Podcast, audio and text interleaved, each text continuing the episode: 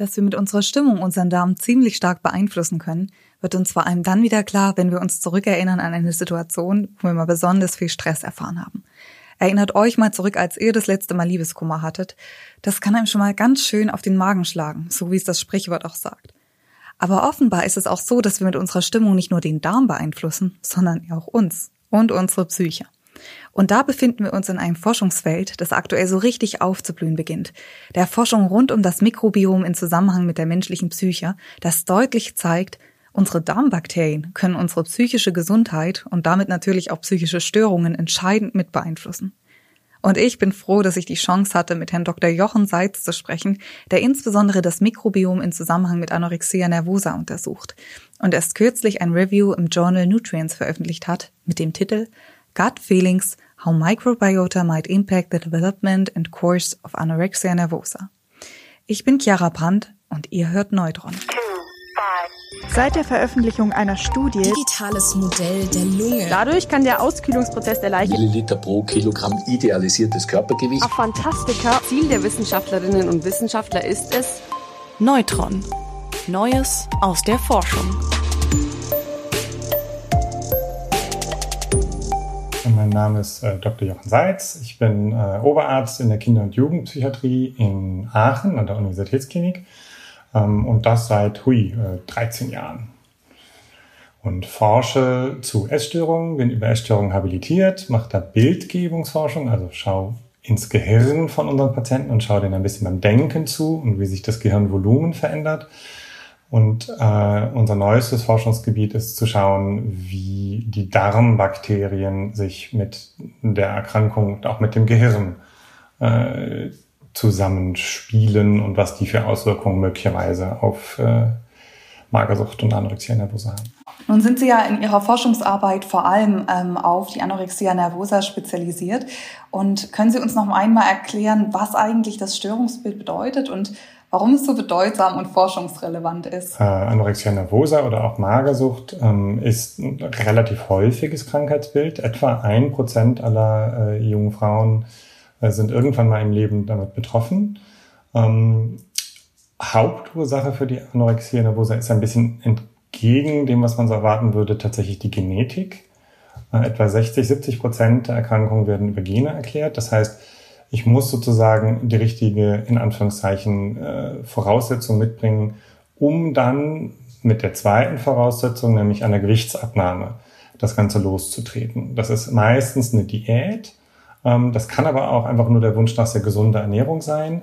Und wenn ich dann zum Beispiel alles Süße weglasse und alles Fettige weglasse und am Ende dann einfach nur noch so wenig Kalorien zu mir nehme, dann kann das schon auch zu einer Gewichtsabnahme führen und das in Kombination mit den Genen von eben, wenn ich sozusagen die richtigen Abnehmgene habe, dann kann es mir passieren, dass ich dann ähm, in eine Magersucht reinrutsche. Der dritte Weg ist häufig über ganz viel Bewegung. Also wenn ich ganz viel Sport mache und so viel Sport mache, dass ich nicht genug Kalorien mehr zu mir nehme, dann kann ich auch in eine Gewichtsabnahme rutschen und bei der richtigen, in Anführungszeichen, genetischen Prädisposition lande ich in Anorexia nervosa.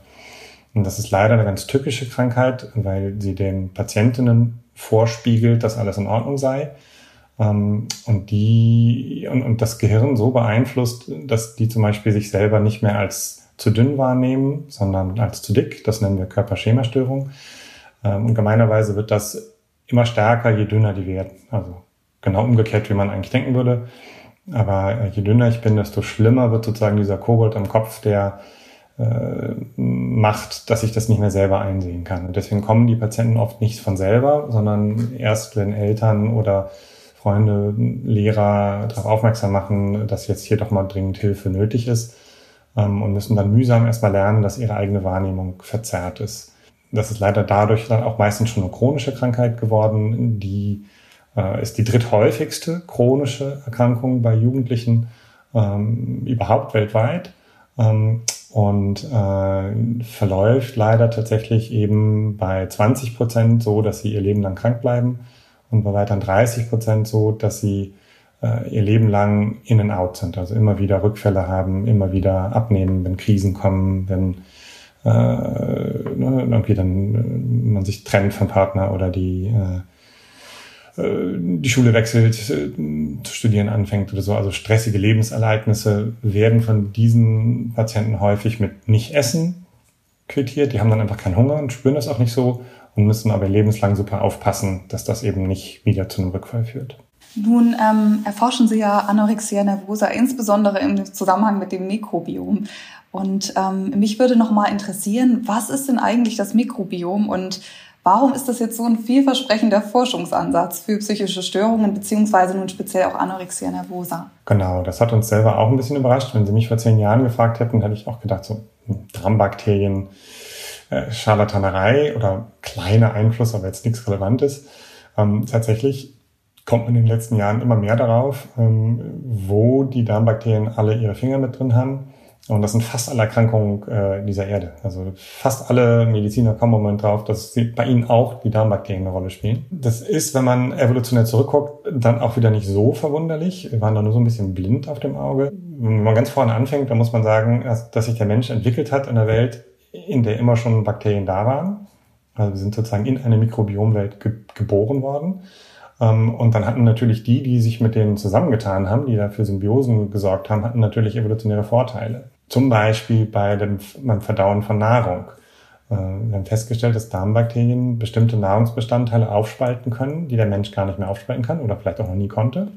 Die Menschen mit diesen Darmbakterien haben natürlich einen evolutionären Vorteil, weil die können aus zum Beispiel ähm, äh, Ballaststoffen, äh, das können die Bakterien aufspalten, äh, trotzdem noch Energie gewinnen. Etwa zehn Prozent des Energiehaushaltes schätzt man gehen auf, auf die Konten der, der Darmbakterien. Das Gleiche gilt für die Immunologie, also die Entzündungen und Abwehrfunktionen. Die Darmbakterien haben eine, eine Vielzahl von, von immunologischen Funktionen, arbeiten so ein bisschen als erste Verteidigungslinie. Man kann sich das so vorstellen, wenn im Darm ein, ein, ein böses Bakterium ankommt, also Salmonellen zum Beispiel, äh, dann spüren manche Darmbakterien das äh, und geben schon Warnstoffe ab, die die anderen Darmbakterien waren, aber die auch die ähm, Zellen, die Abwehrzellen in der Darmwand waren. Die können dann schon anfangen, die Verteidigung hochzufahren. Und darüber hinaus machen diese Bakterien im Darm noch so einen, einen sogenannten Bakterienrasen. Das heißt, die Darmwand ist innen ausgekleidet, da ist so eine Schleimschicht, so eine Schutzschicht drauf und da drauf sitzen dann Bakterien, die sitzen dicht an dicht äh, und wie so ein Polizeikordon eingehakt, lassen da einfach keine anderen Bakterien rein. Ähm, und äh, man kann sich vorstellen, dass dann so eine Salmonelle, wenn die da ankommt, die hat erstmal gar keinen Platz, wenn die Bakterien da intakt sind und dicht sind. Und umgekehrt, wenn, wenn das irgendwie gestört ist und wenn da irgendwie Lücken sind, dann hat die natürlich leichteres Spiel als bei einem intakten äh, Darmmikrobiom. Jetzt hat man auch noch entdeckt, dass das nicht nur für die Energie, den Energiehaushalt und auch noch die Immunologie wichtig ist, sondern auch noch direkte Auswirkungen aufs Gehirn hat. Wir nennen das die Gut-Brain-Axis auf Englisch, also die Darm-Gehirn-Achse. Ähm, da weiß man noch nicht ganz genau, wie das funktioniert, ähm, aber bestimmte Darmbakterien sondern Stoffe ab, Bakterienbestandteile oder Sachen, die die produzieren, die eine Wirkung haben auf den Körper, die wieder im Gehirn eine Reaktion macht. Zum Teil geht es direkt ins Gehirn über den sogenannten Nervus vagus ähm, zum Teil über Entzündungsparameter, zum Teil über Stoffe, die wir noch nicht kennen. Ähm, aber es ist jetzt schon, schon tatsächlich äh, vielfach bewiesen, dass es da direkte äh, Beziehungen gibt. Zum Beispiel auf Stimmung, Depressionen, aber auch Ängste, Zwänge, ähm, bis hin zu, dass man nach einem Schlaganfall, äh, wenn man bestimmte Darmbakterien hat, dann äh, ist nachher der, der Schlaganfall nicht so schlimm, wie bei anderen. Also äh, wirklich sehr faszinierend, wie viel Interaktion es da gibt. Das ist wirklich unglaublich, wenn Sie das so erzählen, dass der Darm so einen wahnsinnigen Einfluss hat, wenn man das ja lange Zeit dann jetzt offenbar total unterschätzt hat und ähm, ja, immer nur so Sprichwörter kennt, ja, das schlägt mir auf den Magen, aber dass es eben auch umgekehrt so sein kann, das ist wirklich äh, total faszinierend und eröffnet ja auch ganz neue Chancen. Und ähm, wenn wir uns jetzt vorstellen, bei Patienten mit Anorexia nervosa, was ist da jetzt konkret verändert? bei der Anorexie ist halt, sind halt zwei Sachen besonders wichtig. Zum einen der Energiehaushalt, weil unsere Patienten ja ganz wenig essen und ganz wenig wiegen. Das heißt, wenn die auch noch Darmbakterien hätten und danach sieht es aus, die ähm, besonders schlechte Energie aufnehmen, dann haben die es doppelt schwer. Dann müssen die sozusagen noch mal mehr essen, um aus der Nummer wieder rauszukommen, als Normalgewichtige. Und das Zweite ist eben, dass wir viele Depressionen, viele Ängste, viele Zwänge auch bei unseren Patienten haben als, als Begleiterkrankung. Ähm, und man sogar die Essstörungssymptome selber mit bestimmten Bakterien assoziieren kann. Aber da sind wir noch in der Forschung, das ist noch zu früh, das genau zu sagen. Aber dass es da einen Zusammenhang gibt, ist ähm, äh, sehr, sehr wahrscheinlich. Man kann zum Beispiel ähm, Bakterien aus äh, dem Stuhl von Patienten nehmen und in Ratten transplantieren, denen man vorher das eigene Mikrobiom ausradiert hat. Ähm, zum Beispiel mit, mit Antibiotika oder indem man sie von vornherein steril aufwachsen lässt. Ähm, und dann zeigen diese Tiere tatsächlich ein geringeres Gewichtszunahme, weniger Appetit, weniger Nahrungseffizienz, also für dieselbe Nahrung nehmen sie schlechter zu, zeigen zwanghaftes Verhalten, zeigen ängstliches Verhalten. Und das alles nur, weil sie den Stuhl von Anorexie-Patienten bekommen haben. Und ähm, wenn wir uns nun vorstellen, dass ja eine Veränderung des Mikrobioms und beziehungsweise der Darm, die Gesundheit des Darms der Schlüssel ist, um eben auch psychische Gesundheit wiederzuerlangen oder die Anorexia nervosa zu behandeln. Wie würde man oder könnte man in der Behandlung dann vorgehen? Was gäbe es da für Methoden? Da gibt es eigentlich so vier verschiedene Ansätze, die man verfolgen kann, die alle letztlich ähnlich das Mikrobiom beeinflussen, aber mit unterschiedlichen Mitteln. Ähm, das ist zum ersten Mal einfach die Ernährung selber. Ne? Wir haben ja schon gesagt, Ernährung beeinflusst, welche Darmbakterien sich durchsetzen oder einen Vorteil haben.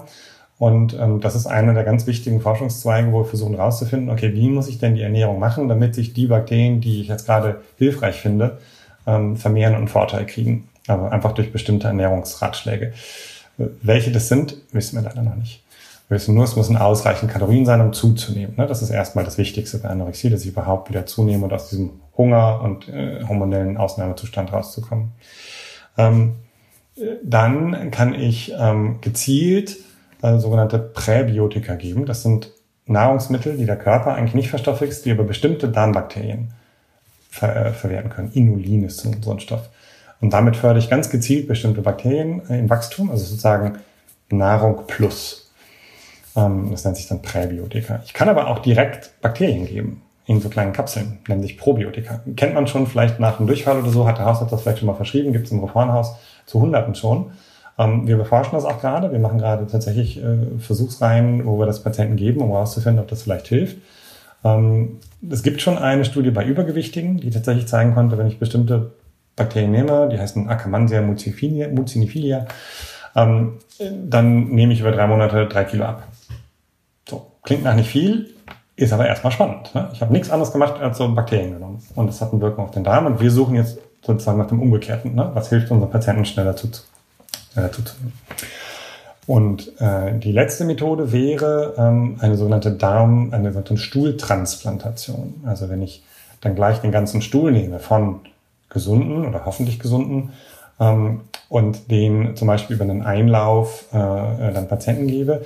Diese Therapieform gibt es tatsächlich schon, auch wenn sie so ein bisschen eklig klingt.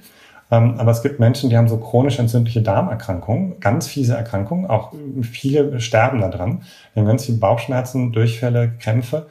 Ähm, und bei bestimmten Erkrankungen davon kann man einfach Stuhl über so eine Infusion äh, in, in den Darm spülen und dann geht's ihm besser.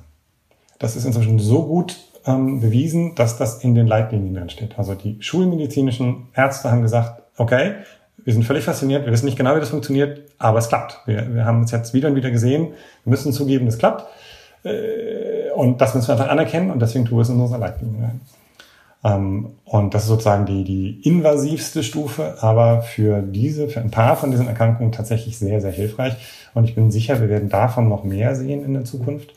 Ähm, ist das bei Anorexia nervosa schon Thema? Es gibt tatsächlich schon zwei Fallstudien, wo das veröffentlicht wurde, wo Patienten das bekommen haben. Und die sind genau 50-50 ausgegangen. Einer Patientin ging es nachher besser und der andere nicht. Ähm, und es laufen im Moment Studien rein, äh, die das versuchen zu ergründen. Also ob eine Stuhltransplantation hilft. Und dann ist natürlich die Frage, ne, von wem, wie, wie muss der Stuhl aussehen, welche Bakterien sind das, die da besonders wirksam sind und so weiter. Ähm, es ist auch nicht hundertprozentig sicher, ob das die Bakterien sind, die dann wirken oder die Stoffe, die die Bakterien abgeben. Also manchmal hilft auch schon sozusagen, wenn man die Bakterien rausgefiltert hat und nur den Rest da rein tut. Ähm, also da ist die Forschung ganz aktiv, um das rauszufinden. Aber das wäre möglicherweise auch eine Behandlungsform, auch wenn es zum jetzigen Zeitpunkt noch nicht äh, Teil der Therapie ist. Das klingt auf jeden Fall nach ähm, spannenden Aussichten und ähm, ich bin gespannt, was die Forschungsergebnisse da für Befunde noch liefern. Möchten Sie uns noch äh, zum Abschluss was mit auf den Weg geben für unsere Hörerinnen oder Hörer? Ähm, ja, vielleicht ganz allgemein den, den Appell, psychische Erkrankungen im, im Allgemeinen und äh, Anorexia nervosa im Speziellen äh, sind ja immer noch ähm, so ein bisschen äh, verschämt und, und immer noch so ein bisschen ähm, äh, versteckt, dass man sich nicht traut. Ähm, und äh, ich werbe immer sehr dafür, ähm, dass, äh, dass psychische Erkrankungen Erkrankungen sind wie alle anderen auch. Das sind nur Erkrankungen, die das Gehirn betreffen. Ähm, und dass man damit genauso offen umgeht wie mit, mit körperlichen Erkrankungen und eben auch so schnell wie bei körperlichen Erkrankungen damit auch zum Arzt geht, in dem Fall dann halt zu einem Kinder- und Jugendpsychiater, ähm, weil sich bei eigentlich allen unseren Krankheitsbildern äh, ganz nachvollziehbar äh, zeigt, dass wenn man rechtzeitig Hilfe holt, die Chancen einfach deutlich besser sind. Vielen, vielen Dank, Herr Dr. Seitz, auch für Ihre abschließenden Worte und dass Sie uns heute so spannende und interessante Einblicke gegeben haben in Ihr Forschungsgebiet und in ein sehr zukunftsorientiertes Forschungsgebiet. Vielen, vielen Dank. Neutron. Neues aus der Forschung.